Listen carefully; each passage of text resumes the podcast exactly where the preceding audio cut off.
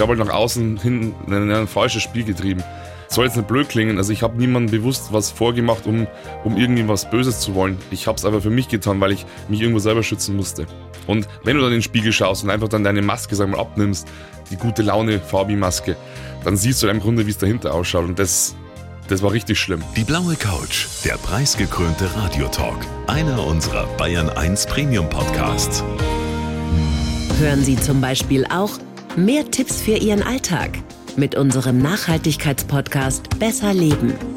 Und jetzt mehr gute Gespräche. Die blaue Couch auf Bayern 1 mit Thorsten Otto. Fabian Nissel, ich freue mich sehr. Herzlich willkommen auf der blauen Couch. Hi, schön, dass ich da sein darf.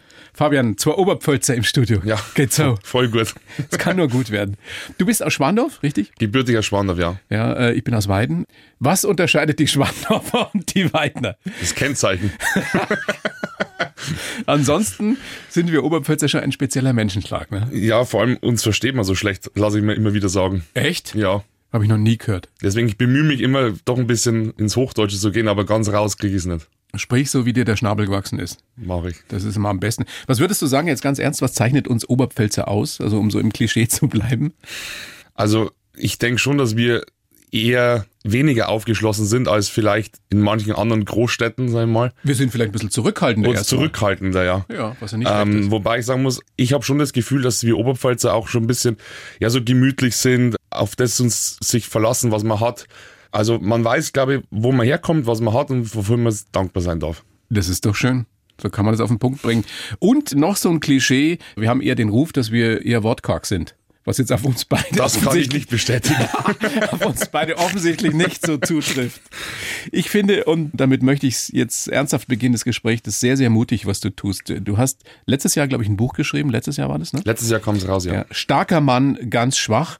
Mein Weg aus der Depression zurück ins Leben, wo du eben deine Leidensgeschichte erzählst, aber auch erzählst, wie du es wieder rausgeschafft hast, wie du ins Leben zurückgefunden hast.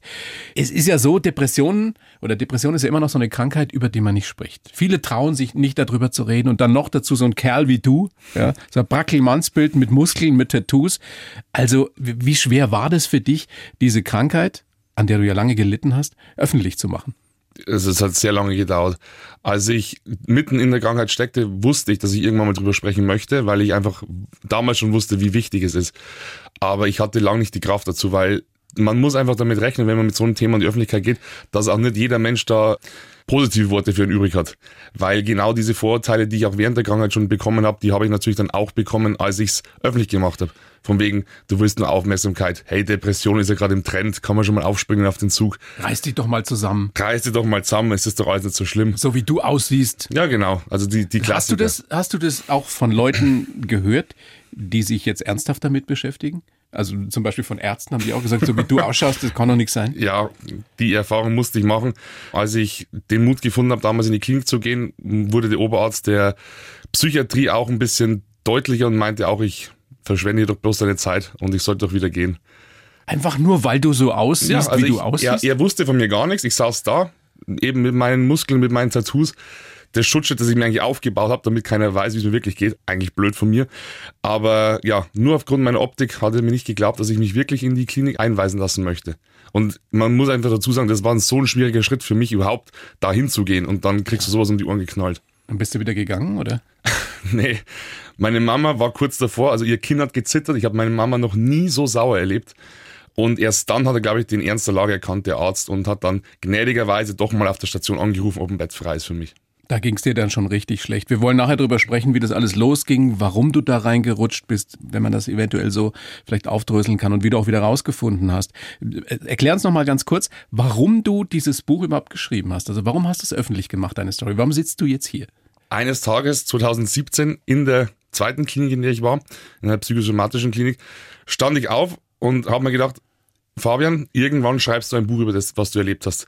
Zum einen, weil ich mir so eine Lektüre gewünscht hätte in der Klinik, weil du gehst in die Klinik, du weißt überhaupt nicht, was dich erwartet. Also ich hätte einfach gern so ein Handbuch gehabt, so was kommt auf mich zu, Therapeuten, Antidepressiva, Klinik, was ist das überhaupt? Weil du stehst in deinem schwarzen Tunnel, siehst sowieso kein Licht am Ende und bist irgendwie so komplett verloren. Du denkst so, was, was mache ich hier? Und ich wusste einfach, dass ich vielleicht Menschen damit helfen kann. Und zum anderen muss ich ehrlicherweise dazu sagen, auch für mich selber, um das nochmal zu verarbeiten. Wie geht's dir denn aktuell heute? Würdest du sagen, du bist gesund? Ich bin gesund. Allerdings denke ich, dass ich, nee, ich kann nur für mich sprechen, ich habe es nicht überwunden. Also ich denke, die Depression ist immer ein Teil von mir, ähm, weil es gibt immer wieder depressive Episoden, maximal ein, zwei Tage und dann ist es auch wieder vorbei. Ich kann damit umgehen mittlerweile. Lebst du ohne Medikamente? Ich lebe ohne Medikamente, genau. Also ich konnte es wirklich so weit hinter mir lassen, aber ich denke, ganz, ganz befreit davon kann man sich, glaube ich, nie. Jetzt bist du ein Kraftsportler. Hast gerade oder machst gerade, glaube ich, auch dein eigenes Gym auf in Ja, Regensburg. genau. Was kriegst du für Reaktionen speziell jetzt aus dieser Szene? Wo man ja so erstmal äh, per se denkt, das sind alles Brackelmannsbilder, die, die strotzen alle vor Kraft, die sind doch alle gesund. Akzeptieren die das, dass du deine Depression öffentlich gemacht hast? Absolut, also noch viel, viel besser, als ich jemals dachte. Weil ich denke, dass sich viele gewünscht haben, dass jemand mal darüber spricht. Weil man darf nicht unterschätzen, dass gerade auch in dieser Szene, beziehungsweise in jeder Szene, ist einfach viel Druck, viel Leistungsdruck, viel Perfektionismus, Vergleichen mit anderen. Ich denke, dass viele darunter leiden. Die einen gestehen sich vielleicht nicht ein, die anderen gestehen sich ein, aber haben eben nicht den Mut, darüber zu sprechen. Du hast vorhin gesagt, du hast dir die Muskeln antrainiert und hast sie auch tätowieren lassen, gerade in der Phase, als dir richtig schlecht ging, um das vielleicht auch ein bisschen zu verbergen, um nach außen eben noch stärker zu sein. Kann man das so auf den Punkt bringen, je härter die Schale, desto weicher der Kern? Also in meinem speziellen Fall kann man das so sagen, ja. Weil ich einfach wirklich nicht wollte, dass jemand weiß, wie es in mir drin ausschaut, weil ich einfach jahrelang versucht habe zu verstecken, wie es mir wirklich geht. Und deswegen die Tattoos, die Muskeln. Und es hat auch gut funktioniert, weil, wie gesagt, hat mir gerade das Thema, anhand meiner Optik hat jeder gedacht, mir geht's gut. Hast du in dieser Zeit, es ging ja mit 18, glaube ich, los, so kurz vorm Abi, hast du mit niemandem drüber gesprochen, wie es dir wirklich geht? in der Vergangenheit, in der Pubertät natürlich oder in, in der Jugend mal der Mama gesagt so, hey, irgendwie, ich, ich setze mich unter Druck oder so. Aber nein, da redet man einfach so drüber. Das war jetzt nichts Besonderes. Aber so mit 18 war das dann einfach so eine lang anhaltende Phase, wo es einfach wirklich nicht gut war. Und da habe ich dann wirklich niemandem Bescheid gegeben, bin einfach mal zum Arzt und habe mir gedacht, so, hey, jetzt sag doch bitte, was los ist mit mir. Und sag einfach irgendwas, was mich beruhigt und dann ist alles wieder fein. Hast du Sorge, dass das irgendwann mal wiederkommt, dass du wieder in so eine richtige Depression, eine längere reinrutscht? Nee, das kann ich mit absoluter Sicherheit sagen, weil ich mittlerweile einfach weiß, wie ich damit umzugehen habe. Und deswegen kann ich schon sagen, dass ich es irgendwo hinter mir gelassen habe. Aber es ist einfach trotzdem ein Teil von mir, weil vieles in der Depression hat mich einfach zu dem Menschen gemacht, der ich heute bin. Und rückblickend betrachtet, das klingt super blöd, war das einfach eine richtig wichtige Zeit für mich. Und ich bin eigentlich dankbar dafür. Aber man kann niemandem wünschen, dass er eine Depression kriegt. Absolut überhaupt nicht. Also Weil es einfach eine fürchterliche Krankheit ist. es gibt wahrscheinlich ja bessere Lektionen, die das Leben einem machen kann. Es ist nicht unbedingt eine Depression, aber es war einfach, ich habe so lange die Anzeichen ignoriert, bis mein Körper einfach mal die Handbremse gezogen hat. Dann ging einfach nichts mehr. Was war das grundsätzlich bei dir, dass du dich einfach immer zu stark unter Druck gesetzt hast, dass du zu viel wolltest oder glaubtest, zu viel tun zu müssen, zu beweisen zu müssen? Ja, das war einfach so, weil ich, weil ich einfach immer die Bestätigung von außen gebraucht habe. Ich habe mich einfach selber nicht genug gewertschätzt. Da habe ich auch heute teilweise noch Probleme damit, dass ich auf die Bestätigung von außen eben angewiesen bin. Und meine Eltern haben mir das nie irgendwie vermittelt, dass sie mich nur dann lieb haben, wenn ich gut bin. Aber ich für mich dachte so, hey, wenn du gut bist, dann kann man dich ja nur lieb haben. Hast du irgendwann mal rausgefunden für dich, woher das kommt? Du hast gerade gesagt, deine Eltern waren es nicht. Wer war es denn dann? Das war nur ich. Also wir wissen selber nicht, wo mein krasser Ehrgeiz herkommt, weil meine Mama und mein Papa sind beide nicht so, nicht so krass ehrgeizig wie ich. Also das ist teilweise in manchen Situationen schon wirklich einer zu viel. Und wir wissen bis heute noch, wo das herkommt, dieses ständige Verlangen, der Beste zu sein, immer, immer abzuliefern, immer perfekt zu sein. Also es ist anstrengend, weil das auf Dauer ist, was geht gar nicht. Wie ist es heute? Kannst du dich richtig gut leiden? Also ich kann, ja, ich kann mich richtig gut leiden. Also ich stehe wirklich, wenn ich vom Spiegel stehe, gefällt mir, was ich da sehe. Und was hast du früher gesehen? Ich meine, nochmal Muskeln, Tattoos, du siehst super aus. Was hast du denn da früher gesehen, wenn du in den Spiegel geguckt Ja, so ein hast? Häuf, Häufchen Elend. Also wirklich, so ein Häufchen Elend, der der Welt was vormacht, was er gar nicht ist. Also ich habe halt nach außen hin ein, ein falsches Spiel getrieben. Soll jetzt nicht blöd klingen, also ich habe niemandem bewusst was vorgemacht, um, um irgendwie was Böses zu wollen. Ich habe es aber für mich getan, weil ich mich irgendwo selber schützen musste. Und wenn du dann in den Spiegel schaust und einfach dann deine Maske, sag mal, abnimmst, die gute Laune Fabi-Maske, dann siehst du im Grunde, wie es dahinter ausschaut. Und das, das war richtig schlimm. Glaubst du, dass jeder oder jede, die depressiv ist, das schaffen kann, so wie du es hingekriegt hast, dass man sich selbst gut leiden kann, dass man rauskommt aus diesem Teufelskreis? Ah, das ist so individuell unterschiedlich, aber ich bin der Meinung, dass man es schaffen kann. Ja. Man braucht natürlich Zeit und man muss dafür arbeiten. Das ist Man ganz braucht wichtig. Hilfe. Und man braucht Hilfe, definitiv. Muss sich eingestehen, dass man Hilfe braucht, ist, glaube ich, Genau. der erste Schritt. Ne? Genau. Aber ich will da wirklich jedem Hoffnung machen, wenn man drin steckt. Man kann es rausschaffen, definitiv. Das ist schön. Und so wie du jetzt vor mir sitzt, ja, bist du ja der beste Beweis dafür, dass das möglich ist. Fabian, ich habe für dich ähm, übrigens großes Vergnügen, dass du da bist und nochmal äh, Respekt dafür, dass du drüber redest. Ja, vielen, vielen Dank. habe für dich einen Lebenslauf geschrieben, wie für jeden Gast. Den würde ich dir jetzt rüberreichen über diese Scheibe, die uns trennt hier in diesen merkwürdigen Zeiten. Du liest den einfach vor und sagst mir dann danach, was du davon hältst. Bitteschön. Okay. Ich heiße Fabian Niesel und bin endlich ein zufriedener Mensch. Viele Jahre habe mein Aussehen dafür gesorgt, dass die Leute mich schnell als harten, aber eher stumpfen Typen abgestempelt haben. Leider habe ich lange gehofft, dass mein Schutzschild aus Muskeln und Tattoos gegen meine Depressionen hilft. Heute weiß ich, dass der perfekte Körperfettanteil nicht wichtig ist und ich mich nicht ständig mit anderen vergleichen muss. Ich bin gut, so wie ich bin. Geprägt haben mich mein Perfektionismus, die Zeit in der Klinik und meine Erfolge als Influencer. Ich liebe es, anderen Menschen zu helfen und dafür zu sorgen, dass sich niemand mehr für seine Krankheit schämen muss. Wünsche habe ich keine großen, aber manchmal träume ich von Kapstadt und Kansas City. Sehr cool. Ja, kannst du unterschreiben? Würde ich sofort mein, mein Servus drunter hauen. Sehr schön. Du schmunzelst über Kapstadt und Kansas City. Ja, voll. Können wir ja gleich aufklären. Kapstadt, weil, Weil da der welthöchste Bungee-Jumping stattfindet. wie hoch? Über 200 Meter. Ah! Das, und das da willst du runter? Unbedingt. Unbedingt. Wirklich. Warum? Ich stehe auf so einen Scheiß, also wirklich. ja, also ich, ich habe sowas ähnliches schon mal gemacht. Ich bin in Österreich schon mal von so einer Staumauer runtergesprungen, die war 134 Meter hoch und das war schon ein geiles Gefühl. 200 Meter. Mhm. Okay, das ist Kapstadt. Übrigens auch eine wunderschöne Stadt so nebenbei. Ja, ich war noch nie da. Nee, ich, ich auch nicht, aber was man so sieht Was und so hört sieht, und ist gut, äh, ja. sollte sich lohnen. Und Kansas City, da fragen sich jetzt vielleicht noch viel mehr, warum gerade Kansas City? Ja, ich bin Football-Fan, leidenschaftlicher Football-Fan. Und mein, mein Lieblingsteam sind einfach die Kansas City Chiefs und eines Tages möchte ich mal im Arrowhead Stadium ein Live-Spiel sehen. Lieblingsspieler? Tyreek Hill, Wide Receiver. Wide Receiver, ja. Maschine der Kerl, wirklich. Unfassbar schnell.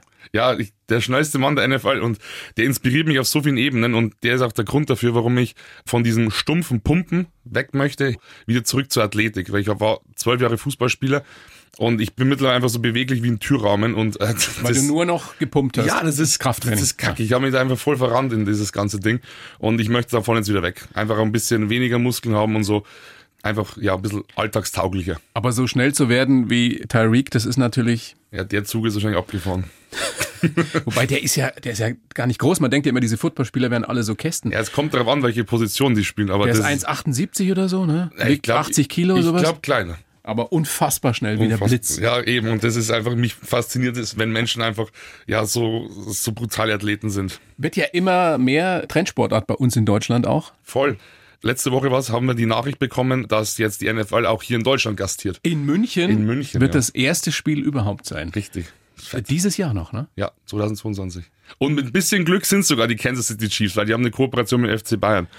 Aber das weiß ich noch nicht. Und du dann im Stadion? ist, ja, In der Allianz Arena? Gegebenenfalls, ja. Weil du vorhin gesagt hast, der hat dich auch so inspiriert als Mensch, dieser Tyreek Hill. Warum? Ja, erstens mal, weil man einfach sieht, er versprüht immer so gute Laune, also immer ein Grinsen im Gesicht und einfach so diese unbändige Wille zu gewinnen und einfach sich auch für sein Team aufzuopfern. Und ich, ich erkenne mich da ein Stück weit wieder, weil was du in dem Lebenslauf für mich geschrieben hast, das ist halt auch sowas. Ich möchte anderen Menschen helfen. Ich möchte, ich möchte auch ein Teamplayer sein. Das ist natürlich ein Team, das nur imaginär da ist, aber ich sehe mich da auch irgendwie, dass ich mit dem, was ich erlebt habe, einfach auch für meine Mannschaft was tun kann, was leisten kann. Aber dieses Team ist verdammt groß, Ja. auch wenn es nur in sozialen Medien existiert erstmal. Über 230.000 Follower hast du bei Instagram. Ja. Ist dir bewusst, wie groß dein Einfluss da ist? Wahrscheinlich sind es auch sehr, sehr viele junge Menschen. Ja, also natürlich ist es die Dimension schwer zu greifen, aber ich, ich sehe es anhand So der viele Leute gehen in die Allianz Arena nicht rein. ne, 70.000 glaube ich Nee. rein, oder? ja, das ist natürlich, dafür bin ich unendlich dankbar, weil das ist einfach ein riesen Sprachrohr, das man einfach hat und wenn man einfach Themen hat, über die man sprechen möchte, ist es einfach auch so, dass man Gehör bekommt und das ist einfach, zum Beispiel auch das Gespräch heute ist einfach so, so schön, ich bin so dankbar dafür, weil das Thema einfach so unglaublich wichtig ist und ich einfach als ehemals Betroffener weiß, wie heilsam es sein kann, wenn einfach jemand drüber spricht. Weil dieser Spruch, geteilt ist leider halbes Leid, das trifft so zu. Warum ist Depression bis heute, ich glaube, da ist einiges besser geworden, aber immer noch ist es nicht wirklich gut, so ein tabubehaftetes Thema? Warum schämen sich so viele Betroffene darüber zu sprechen? Und warum ist es nach wie vor so, dass es Leute gibt, und das sind nicht immer die Dümmsten, die sagen, weißt dich doch zusammen. Also diese Krankheit wird ja immer noch von manchen nicht ernst genommen und mhm. viele trauen sich nicht drüber zu reden. Warum? Ja, zum einen ist es einfach so, weil du die Krankheit nicht sehen kannst. Wenn du anderweitig verletzt bist oder irgendwas, dann sieht man das von außen ja. Die Krankheit siehst du nicht. Das heißt, du könntest theoretisch zum Arzt gehen, sagen du hast Depressionen, kriegst einen gelben Zettel zum Beispiel. Das ist das Erste. Und das andere ist einfach, ich glaube schon, dass die Gesellschaft, beziehungsweise wer ist die Gesellschaft? Sind ja wir selber. Wir alle, ja. Wir alle. Schon auch ein bisschen dafür sorgen, dass man einfach oft mal abfällig spricht, obwohl man es gar nicht so meint. Wie oft rutscht denn mal über die Lippen, dass jemand in die Klapse muss? Also ganz abfällig gesprochen. Man meint es im Moment gar nicht so böse. Aber das ist so unglaublich verletzend für einen Betroffenen. Und allgemein, diese Worte Psycho, Freak, ich habe das alles gehört. Und du kriegst automatisch das Gefühl, wenn du Depression hast oder eine psychische Krankheit hast, dass du einfach irgendwie anders bist. Dass du ein Freak bist, der nicht in die Gesellschaft gehört, der anders betrachtet wird, der anders Dabei ist es eine Geschichte, die Millionen von Menschen betrifft. Ja, wahrscheinlich. jeder, jeder fünfte, sechste, wie viel, weiß ich gar nicht genau, erlebt einmal in seinem Leben zumindest eine depressive Phase. Ja. ja. Oder kennt zumindest jemanden, der sowas schon mal durch hat. Es ist wirklich auf Social Media, ich merke das einfach, es ist so krass gefühlt, wirklich jeder hat entweder damit Kontakt selber oder eben durch äh, Angehörige. Es ist ähnlich wie mit Krebs. Nicht jeder kriegt Krebs, aber ja. jeder kennt irgendjemand, ja. der Krebs hatte oder Krebs hat. Richtig. Und deswegen ist es einfach so schlimm, dass man einfach nicht drüber sprechen kann, weil sprechen hilft so viel. Weil wenn man sich mal öffnen kann, so wie ich damals, ich wollte mich öffnen und dann kriegst du einfach so eins reingeknallt. In, in, diesem Klinikum damals. Genau, genau. Und, ja. und, dann überlegst du halt schon dreimal, ob du das sagst. Ich habe da eine ganz kurze Geschichte dazu. Und zwar damals, ich war Barkeeper, habe vor dem Arbeiten einem, einem Bekannten, einem Freund erzählt, dass ich mir jetzt krank schreiben habe lassen, wegen meiner Psyche eben. Das Barkeeper musste ich natürlich dann auch sein lassen in der Zeit. Und nach Feierabend saßen wir dann alle so zusammen und da meinte der versammelte Mannschaft, hey, ich habe gehört, man muss nur eine Psycho machen und schon kriegt man einen gelben Zettel. Und das war für mich dann so ein, so ein, so ein Ding, wo ich sagte, hey, okay, du musst so wahnsinnig aufpassen, weil es war eigentlich ein Freund, wem du das anvertraust.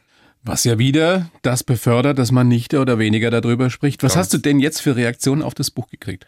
Es, es ist so krass, ich hätte niemals damit gerechnet. Also die Reaktionen sind wirklich so positiv dass die Menschen dadurch endlich den Mut fanden, sich Hilfe zu holen. Dass sie also du kriegst wirklich Mails oder Briefe von Leuten, die sagen, du hast mir geholfen. Ja, ich habe sogar eine Nachricht bekommen, da hat mir ein Papa geschrieben, ich bin der Grund, warum seine drei Kinder noch ihren Papa haben. Und das ist halt richtig krass. Also, und die haben mir dann, die haben mir dann nach ein paar Tage später ein Bild geschickt von seinen drei Kindern und ihm mit so einem Selfie und das stand auf dem Nachttisch seines Klinikbetts. Also er hat sich dann wirklich auch einweisen lassen. Es war wirklich kurz vor zwölf. Und sonst wäre der vielleicht. Sonst hätten seine drei Kinder vielleicht ihren Papa nicht mehr. Und das ist, das wow. ja, es ist wirklich, wirklich schön. Und ich bekomme wirklich viele Nachrichten, dass ich nachhaltiges Leben verändert habe dadurch. Es ist so krass, weil es ist im Grunde nur ein Buch. Aber dadurch, dass ich halt wirklich komplett die Hosen runterlasse, also wirklich so komplett, ist es, denke ich, schon für viele ja, hilfreich. Es ist halt einfach etwas, was Hoffnung gibt. Absolut. Gerade dieser Zusatz, mein Weg aus der Depression zurück ins Leben. Dass genau. es eben nicht hoffnungslos ist, wenn du erkrankt bist, sondern genau. dass du es wieder schaffen kannst. Sollen wir mal schauen, wie du so geworden bist, wie du heute bist? Also du bist geboren am 12. Mai 92 in Schwandorf. Yes. Geht so. Der Papa Polizist. Der Papa ist bei der Polizei, ja. Die Mama zahnmedizinische Assistentin. Ja. Eine jüngere Schwester. Mhm, genau. Der du übrigens auch wie deinem Papa sehr, sehr berührend dankst am Schluss deines mhm. Buchs. Warum war dir das so ein Anliegen, den beiden zu danken? Aber meiner Mama aber auch. Ja, auch deiner Mama. Aber das hat mich besonders, was du deinem Papa und deiner Schwester geschrieben hast, hat mich sehr Ja, also das Ding ist, weil meine Mama hat auch während der Zeit schon meinen Dank erhalten. Also ich habe immer wieder bloß, mein Papa und meine Schwester kamen da viel zu kurz. Meine Schwester hat die ganzen Jahre immer zurückstecken müssen, die ganze Zeit. Also es war immer ich, war im Mittelpunkt.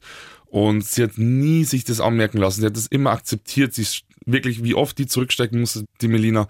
Ähm, weil deine Eltern sich um dich gekümmert haben. Weil, ja, weil ich einfach die komplette Aufmerksamkeit gebraucht habe. Und ich war verdammt ich bezogen. Es war so, hallo, ich bin krank, also kümmere dich um mich. Ich war damals auch nicht so toll manchmal. Und mein Papa auch, der hat von mir so viel ferngehalten. gerade so Briefe, ich habe einfach nicht mehr Briefe aufgemacht. Ich hatte Angst, Briefe zu öffnen, weil vielleicht eine Rechnung drin sein könnte. Und deswegen habe ich einfach Briefe teilweise monatelang nicht aufgemacht. Und Was alles Teil dieser Krankheit ist. Abs- dass absolut. du alles als Druck empfindest. Genau. Und während ich in der Klinik war, wirklich, das Wasser stand mir gefühlt schon, ja, schon gar nicht mehr bis zum Hals, sondern noch bis zur Haarspitze hoch, weil ich wirklich so viel verpasst habe und mein Papa hat das alles von mir weggehalten in der Zeit, wo ich in der Klinik war, damit ich mich einfach aufs Gesundwerden konzentrieren konnte. Lass uns mal gucken, wie du in diese Depression reingerutscht bist. Also du hast über deine Kindheit gesagt, behütet, streng, erfolgsorientiert. Mhm. Hast aber vorhin auch schon anklingen lassen, dass es nicht deine Eltern waren, die den Druck gemacht haben, Mhm, Überhaupt nicht. sondern du selber wolltest unbedingt immer der Beste sein. Ja. Wie, wie ging das los?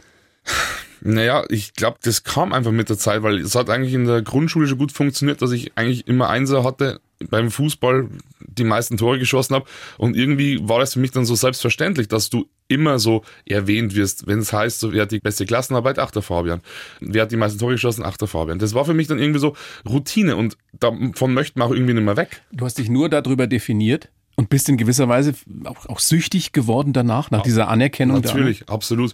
Und ich, ich habe das in meinem Buch auch genauso zitiert, dass ein Kind, das nach Aufmerksamkeit oder Anerkennung dürstet, braucht diesen Erfolg. Das geht gar nicht anders, weil ich habe mich eben nur darüber definiert. Und deine Eltern, haben die das gemerkt, dass das bei dir überhand nimmt, dieser Perfektionismus? Ich glaube nicht bewusst, weil im Grunde, wenn du ein Kind hast, das Gute ist in dem, was es tut. Es läuft alles. Ich denkst du doch, ist alles ich denk prima, nicht, ja? dass man darüber nachdenkt. Also warum auch? Und es war ja wirklich lange Jahre komplett normal. Es hat ja aber immer wunderbar funktioniert. Also der Plan ging ja auf. Wann hast du gemerkt, mir geht's nicht gut? Also ich habe das teilweise eben in meiner Jugend schon gemerkt und dann so mit 18 war es einfach so, war dann schon Kollegstufe. Das heißt, alle Klassen wurden zusammengeworfen, die Konkurrenz wurde größer. Ich war beim Fußball, ich bin zum Jan Regensburg gewechselt, war dann da eigentlich meiste Zeit nur auf der Bank, habe es dann gepackt, mich durchzusetzen und ich habe dann wirklich viele Rückschläge erleben müssen und mein Selbstwertgefühl war halt dann wirklich ganz am Boden. Und ich kam aus dieser depressiven Episode eben nicht mehr raus. Wie hat sich das geäußert? Ich glaube, es gibt immer noch ganz, ganz viele, die gar nicht wissen, was heißt es jetzt, depressiv zu sein, wirklich krank zu sein. Das ist ja weit mehr als nur mal schlechte Laune zu haben oder niedergeschlagen zu sein. Ja. Kannst du das beschreiben, wie sich das anfühlt? Ja, also bei mir war es einfach so, ich habe mein komplettes Leben, meine komplette Existenz in Frage gestellt. Also du stehst auf mit dem Wunsch, wieder ins Bett zu gehen, weil der Tag ist sowieso hinfällig, weil du hast sowieso keinen Auftrag, mehr oder weniger. Also du zweifelst an allem, was du tust. Also so war es bei mir. Ich hatte auch wirklich keine Lust auf den Tag. Ich wollte eigentlich nur in meinem Bett sein, ich wollte eigentlich nur meine Ruhe haben und diese, diese Leere und diese Traurigkeit. Also teilweise du fängst einfach an zu weinen, weil du, weil du wirklich denkst, dass dein Jetzt, dieser Jetzt-Zustand dein Immer ist, dass das immer so bleiben wird und dass du nichts hast im Grunde, wofür es sich zu leben lohnt. Das klingt richtig hart, aber so war es auch. Ich, ich wusste überhaupt nicht, was ich hier machen soll. Jetzt warst du ein 18-jähriger Kerl. Ja. Gut aussehend, super in der Schule, äh, im Sport läufst, die Mädchen sind dir wahrscheinlich reihenweise nachgelaufen. Nee, nee. Und innen, innen drin in dir ist Leere, Ja. ist eine große Traurigkeit. Absolut. Also Das, genauso ist, kann- das glaubt ja auch keiner. Ne? Nee, vor allem, du merkst selber, ich, ich habe auch jetzt Probleme, es irgendwie so richtig zu beschreiben, dass es jemand richtig nachvollziehen kann. Es ist unglaublich schwierig. Und wie willst du das überhaupt dann damals, das war ja für mich der Anfang, das war ja komplett Neuland für mich. Ich wusste überhaupt nicht, was das ist. Das heißt, du, du weißt gar nicht, was los ist mit dir. Absolut überhaupt Du nicht. merkst nur, du bist traurig, du bist leer, du, du willst nicht mehr aufstehen, du hast keine Energie. Du hast Ängste, du bist verzweifelt. Was hast du gemacht? Dich trotzdem weitergequält erstmal? Ja, irgendwann bin ich dann eben zum Neurologen gegangen, auf eigene Faust hin. Hab den das dann geschildert und nach fünf Minuten kam die Diagnose, okay, rezidivierende Depression. Hier ist ein Rezept für Medikamente. Und Das ja, war's. Ja, das war's. Also Psychopharmaka sofort. Ja. Auch nicht irgendwie an einen Therapeuten Nee, das, das war damals, das war damals genauso. Und dann hast du die Diagnose, hast dann deinen, deinen blöden Zettel in der Hand und gehst dann wieder raus und denkst so, toll, jetzt habe ich Depressionen.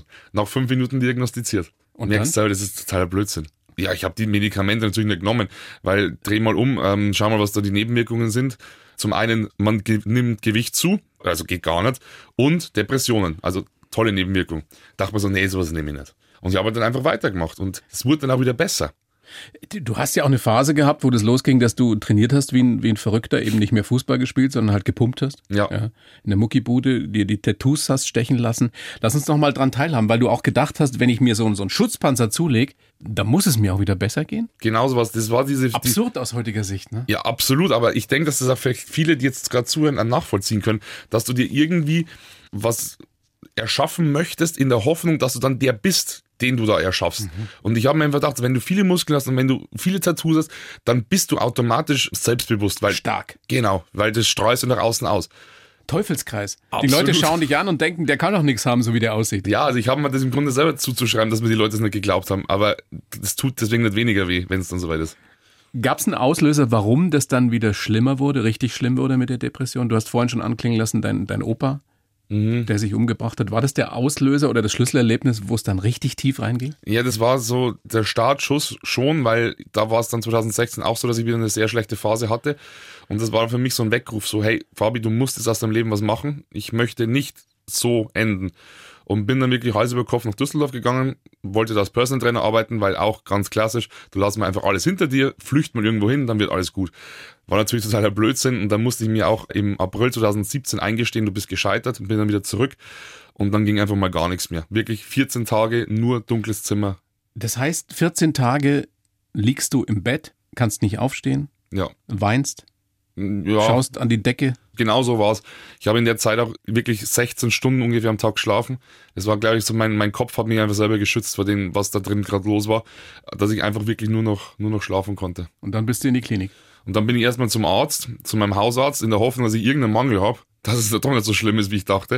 Und dann hat er mir einfach die eine Frage gestellt, ob ich schon mal mir Gedanken gemacht habe, dass ich mir das Leben nehmen möchte. Ja, und ich musste ihm halt dann leider unter Tränen gestehen, dass ich das halt schon regelmäßig gemacht habe. Und daraufhin hat er dann gemeint, so, okay, es besteht keine akute Gefahr bei mir, aber er liegt mir doch schon sehr, sehr nahe, noch heute die Klinik aufzusuchen. Heute. Am selben Tag. Und am selben Tag bist du dann dahin und hast diese Erfahrung gemacht mit diesem Oberarzt. Genau, am selben Der Tag. dir sagt, äh, willst du mich hier gerade Ja. verarschen? Richtig. Also Wahnsinn. gut. Wahnsinn. ja, es hat dann zum Glück alles gut funktioniert. Ich habe diesen lieben Oberarzt dann nie wieder gesehen nachdem. Ähm, war dann auf dieser Station vier Wochen und habe dann nach den vier Wochen die Zusage für eine psychosomatische Klinik am Ammersee bekommen. Und das war dann, das war dann eine gute Zeit. Wie sieht diese oder wie sah bei dir diese Behandlung aus? Was hat dir letztendlich geholfen? Was haben die mit dir gemacht? Was hast du mit dir selber gemacht? Das ist eine super spannende Frage. Ich habe mir, ich hab mir die so selber oft gestellt. Ich weiß nicht, ich glaube, das war einfach der Mix aus allem. Die Therapeuten da waren wirklich super. Die haben einfach die unangenehmen Fragen gestellt, die du nicht hören möchtest. So Zum halt, Beispiel? Ja, zum Beispiel so, ähm, war keine Frage, Aussage so, Fabian, ich bin nicht da, dich glücklich zu machen, das kannst du nur selber. Die erste Stunde mir so, äh, hallo, bin ich jetzt hier falsch? Du musst mich glücklich machen, hallo, deswegen bin ich doch hier. Ja, mach mich gesund. Ja, ge- genau, du gehst da rein, denkst du, okay, machen wir jetzt gesund und dann ist alles wieder toll. Und das war schon mal krass. Oder auch so, Fabian, was willst du von der Therapie? Was erwartest du dir? Und das sind einfach diese Fragen, wo du denkst so, scheiße, ich muss mir einfach mal Gedanken machen, was, was mache ich hier überhaupt? Das zum einen und zum anderen die anderen Patienten. Einfach mit Gleichgesinnten zu sprechen, andere Erfahrungsberichte zu hören und auch, da gab es kein WLAN, gab es kein Fernsehen, du musst dich mit dir selber beschäftigen. Es geht gar nicht anders. Du kannst dich nicht ablenken Nee, digital. Das, genau, und deswegen, ich hatte dann auch von meinem Therapeuten so die Anweisung, spazieren zu gehen, ohne Musik im Ohr, ohne Handy. Einfach mal achtsam die Natur genießen, wahrnehmen und auch mal ein Buch zu lesen. Und das habe ich dann getan. Und habe dann einfach verstanden, so, äh, es liegt wirklich an mir. Ich kann nur mich selber glücklich machen. War es mit äh, Medikamentation auch verbunden? Ja, ja, ja. Also damals auf jeden Fall. Ich glaube auch, dass ich es ohne Medikamente nicht geschafft hätte, mich auf das Wesentliche zu konzentrieren, weil die mich schon ein bisschen stabilisiert haben damals. Was ist die Erkenntnis, die dich bis heute trägt, die dich gesund gemacht hat? Wie eben erwähnt, dass ich mein Glück selbst in der Hand habe. Aber Das, das klingt so allgemein, das, klingt, weißt du? Ja. das klingt so banal und das ist auch so, ich hätte gern dieses eine Rezept für jeden da draußen, aber das gibt's einfach nicht. Aber ich habe einfach begriffen, nur ich selber kann etwas dafür tun, dass ich aus der ganzen Misere rauskomme. Das heißt, wenn wir das nochmal so zusammenfassen, für die, die uns da draußen jetzt gerade hören und sagen, ich bin selber betroffen, ich kenne jemanden, der betroffen ist, der depressiv ist. Also man muss es sich erstmal eingestehen. Das ist das allererste. Man muss sagen, ich brauche Hilfe. Genau. So. Und nicht warten, bis es einem so schlecht geht, wie es dir ging. Mhm. Am besten schon eher, ja. Dann hole ich mir Hilfe. Der Therapeutische ist aber, Hilfe. ist aber super schwierig. Da Das- schon mal jemanden Guten zu finden. Ja, und dass du überhaupt jemanden findest, weil die Wartelisten sind ja monatelang. Das ist ja wirklich ein Riesenproblem. Wo kann ich mich hinwenden? Hast du da Tipps? Ja, es gibt die, tatsächlich die Telefonseelsorge, die ist kostenlos, die kann man rund um die Uhr anrufen, weil wenn es einem wirklich mal schlecht geht, ist es oft schon wirklich hilfreich, wenn man einfach mal sprechen kann. Und da sitzen ganz, ganz viele Frauen und Männer, die da wirklich ausgebildet sind und die, mit denen man sprechen kann. Man kann zum Beispiel auch wirklich bei Therapeuten einfach mal wirklich beharrlich sein. Und ich war damals im Bezirksklinikum. Es ist einfach so, die müssen dich dann aufnehmen. So psychosomatische Kliniken haben einfach lange Wartelisten, aber wenn es wirklich akut ist, dann kriegst du Hilfe. Bringt's denn was, dem besten Freund, der Ehefrau, dem Papa, der Mama das zu erzählen? Oder zieht man die dann nur in irgendwas rein, wo sie sowieso wenig bis nichts tun können? Nee, ich würde sagen, es ist wichtig, dass man darüber spricht. Ähm, Immer, ja. Ja, also natürlich ist es schon auch wichtig, dass dann die Angehörigen damit umzugehen wissen, weil das ist nämlich echt super schwierig. Es steht zum Beispiel auch im Buch drin. Deswegen, ich habe das Buch geschrieben für Angehörige, damit man einfach verstehen kann, was gerade ein Depressiver durchmacht, warum er so handelt, wie er handelt. Aber es ist wichtig, dass man sich öffnet, weil natürlich, sie können oft nichts tun, aber es ist schon ganz oft wichtig, einfach für mich als Betroffener zu wissen, hey, da ist jemand, der für mich da ist. Und das war für mich einfach das Wichtigste, wenn meine Mama gesagt hat, Fabi, nimm dir die Zeit, die du brauchst. Ich bin für dich da, wenn du mich brauchst. Und dann können wir gemeinsam eine Lösung suchen. Aber nicht so dieses typische, jetzt, jetzt red doch endlich mal und du kannst ja gar nicht gesund werden, wenn du immer dich verschließt. Hm. Das macht es nur schlimmer. Zuhören. Ja, ein einfach für ein Dasein, für ein Dasein und genau nicht unter Druck setzen. Das, was du gerade gesagt hast, dass du, was bei dir dazu beigetragen hat, zumindest, dass du krank geworden bist, dieser, dieser Perfektionismus und diese Sucht nach Anerkennung. Mhm. Wie hast du dein Mindset bis heute geändert, dass du eben nicht mehr so drauf angewiesen oh, bist? Oh, gemeine Frage. Ja, da bin Oder ich bist da noch dabei? Da bin ich gerade noch dabei. Das ist eine Baustelle. Ja, das ist schwierig. Also ich bin immer noch wirklich, ich habe einen riesen Anspruch an mich selbst. Also bis, bis heute. In allem, was ich tue, möchte ich halt wirklich 100% abliefern. Es ist deutlich besser geworden, dass ich mich nicht mehr mit anderen so vergleiche wie früher, dass ich mich auf mich konzentriere. Aber so dieser Druck und dieser Ehrgeiz von früher, der ist schon immer noch da. Und ich kann damit aber besser umgehen mittlerweile. Und du hilfst ja auch vielen anderen durch das, was du tust. Ja. Durch deine Influencer-Tätigkeit und durch dein Buch. Aber nochmal, was macht dich so sicher, dass du da nicht wieder reinrutscht, wenn du nach wie vor so so sagst, ich muss 110 Prozent und du machst dir ja immer noch Druck. Ja, aber wie gesagt, ich weiß mittlerweile damit umzugehen. Ähm, es ist einfach so, wenn ich merke, es bahnt sich irgendwas an, dann kannst du einfach genau wirklich das umsetzen, was du gelernt hast. was Weg. tust du dann? Ich schaue an, wo es herkommt. Es, gibt, es gibt immer einen Auslöser, wenn es mir schlecht geht. Und das ist meistens eine ganz banale Sache. Zum Beispiel? Ich habe das letzte Mal einen Brief vom Steuerberater gekriegt. Oder vom Finanzamt. War jetzt nicht so toll. Und das sind dann so, dann kommt wieder die Existenzamt durch und ja. dann zack, bumm, denkst du, es ist alles schlecht. Aber das ist eben genau falsch, weil nicht diese eine Sache bestimmt dein ganzes Leben. Das ist nur ein ganz kleiner Teil von etwas ganz Großem Schönen. Und früher war für mich dann glaub, plötzlich wieder alles schlecht. Und okay, musst du das Problem angehen, Lösungen suchen und dann hat sie der Fall. Einfach mal vielleicht an dem Tag mal was für Selbstfürsorge tun. Bin dann rausgegangen, eine Stunde spazieren gegangen, einfach Kopf frei kriegen und dann hat die Welt schon wieder ganz anders ausgeschaut. Ganz banal sich auch an Kleinigkeiten freuen und sich die vor allem gönnen und zulassen. Voll richtig. Und nicht immer denken, da geht was schief, um Gottes Willen. Ja. ja. Und, und vor allem, man darf wirklich, und diesen Spruch, der ist auch super banal, aber den möchte ich jetzt jedem an die Hand geben. Es ist nur ein schlechter Tag und kein schlechtes Leben. Weil ganz oft denkt man eben so, wenn mal alles scheiße läuft oder wenn es einmal zwei Tage blöd läuft, dass wirklich dein komplettes Leben schlecht ist. Aber das stimmt nicht. Das ist nur eine Episode, das ist nur eine Phase. Und es ist vielleicht nur ein kleiner Teil von wirklich deinem ganzen Leben. Und es gibt viel mehr Dinge, für die du dankbar sein darfst, als für diese eine blöde Kacksache da. Ich glaube, Fabian, dass du ganz, ganz vielen Menschen Hoffnung machst. Ich, ich hoffe, das wäre wirklich genau das, was ich möchte. Und äh, was du ja auch weiter tust mit deinem Buch, mit deinen äh, Posts, mit deinem Blog, mit allem, was du so treibst ich habe dir reingeschrieben, du bist jetzt ein zufriedener Mensch. Aber hast du ein so ein Ziel noch, wo du sagst, wenn ich mal in, in 40, 50 Jahren auf mein Leben zurückblicke, dann will ich das erreicht haben? Ich habe mir immer gesagt, meine zwei großen Ziele in meinem Leben sind, ich möchte ein Buch geschrieben haben und ich möchte ein eigenes Fitnessstudio haben. Hast du alles schon erreicht? Also, was soll noch kommen? Das klingt jetzt total unspektakulär, aber ich, ich, ich bin wirklich sehr, sehr zufrieden mit den letzten Jahren. Ja, also. Also ist alles Bonus, was jetzt kommt? So gesehen schon. Natürlich hat man weiter Ziele, aber diese zwei Riesenziele, die konnte ich mir letztes Jahr verwirklichen. Naja, und das Ziel, dass du äh, in Kansas City ähm, mal im Stadion bist? Bei den Kansas City Chiefs, das kriegst du sowieso das hin. Das kriege ich an irgendwie hin. Kapstadt kriegst du auch hin, höchster Bungee-Jump der Welt. Ja, ja, und natürlich bei all diesen bei ganz materiellen Dingen, natürlich ist es natürlich immer ein Wunsch, dass meine ganzen Freunde, Familie, meine Liebsten halt immer gesund bleiben und dass ich halt auch irgendwo vielleicht für deren Glück dazu beitragen kann, dass sie ein gutes, glückliches Leben haben. Ja, und natürlich möchte ich irgendwann meine eigene kleine Familie haben. Also, wir haben schon einen Hund, meine Freundin und ich. Näher der Zeit, wie der Oberpfälzer sagt. Ja, ja, das stimmt. Wie alt bist du jetzt? 28, ja, 29. 29. Low näher der Zeit. Näher der Zeit. ja, und was mir gerade noch einfällt, was man, glaube ich, auch bei dir sieht, du hast die Kurve gekriegt, als du vielleicht auch verstanden hast, man muss sich nicht immer nur um sich selber drehen, sondern auch um andere kümmern. Ganz wichtig. Also um Zufriedenheit zu finden. Absolut, weil ich habe auch bei anderen Patienten oder bei anderen Betroffenen gemerkt, dass sie sehr ich-bezogen sind, so wie ich damals, dass sich alles nur um, um einen selbst dreht, weil man selber ist ja krank. Also dürfen wir andere nicht glücklich sein, weil ihr Leben muss jetzt dir verschrieben werden. Das ist halt einfach total falsch. Und ich habe dadurch auch wieder meine Empathie zurückbekommen, dass ich einfach gemerkt habe, so, es ist auch wichtig, dass du dich mal um deine Mitmenschen sorgst und kümmerst und dass die auch ihr eigenes Leben haben und sich nicht immer bloß um alles sich um dich drehen kann. Es ist wirklich, wirklich extrem wichtig, dass man eben ja dieses Miteinander einfach wieder versteht. Miteinander ist ein gutes Stichwort, gerade in diesen merkwürdigen Zeiten. Ja, nicht stimmt. gegeneinander, sondern miteinander. Fabian, ich bedanke mich sehr bei dir für das Gespräch, für deinen Mut, dass du das alles so offen machst und auch schon getan hast in deinem Buch Starker Mann, ganz schwach. Wünsche dir alles Gute, nur das Beste mit deinem Studio in Regensburg. Dankeschön, vielen, vielen Dank. Und bleib gesund und bis ganz bald. Vierte Servus. Servus. Ciao. Die Bayern 1 Premium Podcasts. Zu jeder Zeit, an jedem Ort. In der ARD Audiothek und auf bayern1.de. Bayern 1 gehört ins Leben.